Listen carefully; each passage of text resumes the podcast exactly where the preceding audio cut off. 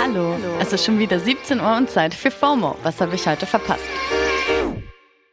Heute ist Donnerstag, der 27. Januar 2022. Mein Name ist Dana Salin und heute geht es um Ricarda Lang und die Impfpflicht, Cardi B versus Gossip-Bloggerin und Hashtag WeRemember.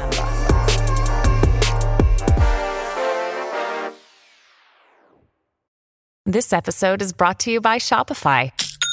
Forget the frustration of picking commerce platforms when you switch your business to Shopify, the global commerce platform that supercharges your selling wherever you sell. With Shopify, you'll harness the same intuitive features, trusted apps, and powerful analytics used by the world's leading brands. Sign up today for your $1 per month trial period at shopify.com slash tech, all lowercase. That's shopify.com slash tech.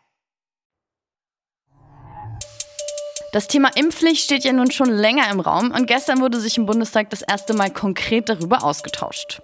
Ja, die Meinungen gehen wie zu erwarten ein bisschen stark auseinander. Es könnte allerdings auf drei mögliche Szenarien hinauslaufen. Nämlich die Impfpflicht ab 18, ab 50 oder eben gar keine Impfpflicht, weil die AfD hat keinen Bock. Das konnte man noch unschwer während einer Rede von Ricarda Lang, der stellvertretenden Bundesvorsitzenden der Grünen, zu dem Thema heraushören. Und an den rechten Rand dieses Saals, Sie können hier schreien und Sie können schimpfen, so viel Sie wollen. Sie werden damit nicht verhindern, dass die Demokratinnen und Demokraten des Deutschen Bundestages heute eine respektvolle und eine komplexe Debatte zum Wohle der Menschen in diesem Land führen. Das Video hat sie selber gestern auf Twitter gepostet und heute landet der Hashtag Ricarda Lang auch schon in den Trends. Aber nicht etwa, weil sich Menschen mit dem Inhalt ihrer Rede auseinandersetzen. Sie hat sich dann nämlich für eine Impfpflicht ab 18 Jahren ausgesprochen und gesagt, dass sie vor zwölf Monaten noch anders darüber gedacht hat. Aber dass PolitikerInnen bereit sein müssen zu lernen und sich Meinungen auch ändern können, wenn sich die Umstände ändern. Dass die Realität zeigt, dass wir einfach eine verdammt hohe Impfquote brauchen, wie sie es formuliert hat, um das Gesundheitssystem nicht noch mehr zu überlasten. Aber nö, das war alles in den Replies kein Thema. In den Tweets wird sie meistens einfach nur beleidigt und Kommentare über ihren Körper gemacht, weil sie es wagt, eine Frau zu sein und Gott bewahre, keine Größe 36 trägt. Bitte zeigt mir einen Politiker, der sich ansatzweise so viel mit Bodyshaming rumschlagen muss. Mittlerweile mischen sich unter die Beleidigungen auch Solidarität. Autorin Pia Lamberti schreibt zum Beispiel, es zeigt sich wieder einmal, wie Frauen, die sich öffentlich äußern, attackiert und beleidigt werden. Es geht darum, Frauen aus dem öffentlichen Diskurs zu drängen und sie zum Schweigen zu bringen.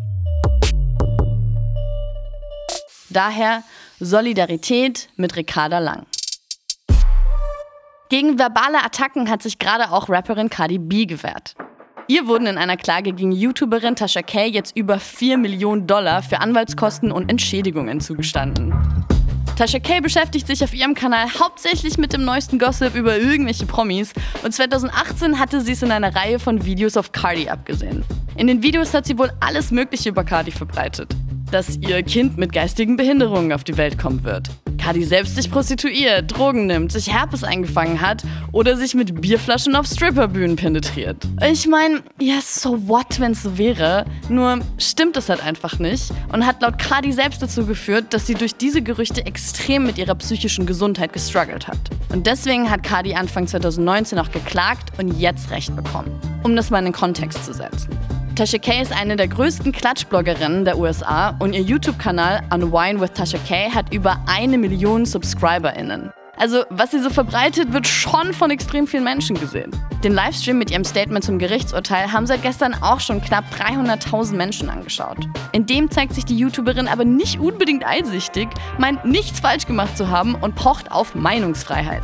Ich zitiere dazu einen der Top-Kommentare unter dem Video. Du darfst deine eigenen Meinungen halt nicht als Fakten präsentieren. Apropos Meinungen sind keine Fakten. Über das absichtliche Streuen von Desinformation, Beleidigung oder sogar die Aufforderung zu Gewalttaten, wie zum Beispiel in Telegram-Gruppen, und was man bei uns eigentlich rechtlich dagegen tun kann, sprechen wir übrigens in der Samstagsfolge diese Woche ausführlich dass sich die größten Telegram-Gruppen in Deutschland überwiegend an QuerdenkerInnen richten und rechtes Gedankengut streuen, dass Menschen auf Anti-Impf-Demos allen Ernstes mit gelben Sternen am Ärmel auftauchen, auf denen ungeimpft steht, ist heute noch ein bisschen schwerer zu ertragen als sonst schon. Heute ist der internationale Tag des Gedenkens an die Opfer des Holocaust. Heute, vor 77 Jahren, wurde das Konzentrationslager Auschwitz-Birkenau von Soldaten der Roten Armee befreit. Allein dort wurden mindestens 1,1 Millionen Menschen getötet. Vor allem Jüdinnen wurden grausam verfolgt und systematisch ermordet. Aber auch Sintize und Romnia, Homosexuelle und insgesamt über 6 Millionen Menschen, die nicht ins nationalsozialistische Weltbild gepasst haben. Auch auf den Socials wird viel über das Thema gesprochen. Auf Twitter trenden Hashtag Holocaust-Gedenktag, nie wieder, Auschwitz und We Remember. Und ehrlich gesagt fand ich es einfach nur bizarr, dass man den letzteren bei Twitter kurzzeitig unter der Kategorie Fun finden konnte. We Remember ist eine Gedenkaktion des Jüdischen Weltkongresses, bei der auch viele deutsche SpitzenpolitikerInnen beteiligt sind. Auf Twitter kann man gerade Posts von unter anderem Landwirtschaftsminister Cem Özdemir, dem ehemaligen Außenminister Heiko Maas oder Innenministerin Nancy Faeser sehen, wie sie ein Blatt mit den Worten Hashtag WeRemember hochhalten.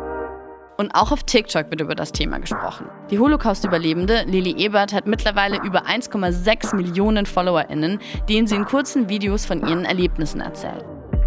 The Holocaust was the biggest crime against the humanity. Never before were factories, factories built for killing people.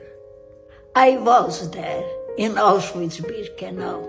Die 98-Jährige ist eine der letzten Überlebenden, die noch aus erster Hand erzählen können, was sie damals erlebt haben. Gerade deshalb ist es umso wichtiger, auch über Gedenktage wie heute hinaus die Erinnerung an die Gräueltaten des Dritten Reichs aufrechtzuerhalten. We remember. Das war's für heute mit FOMO und wir hören uns morgen wieder hier auf Spotify.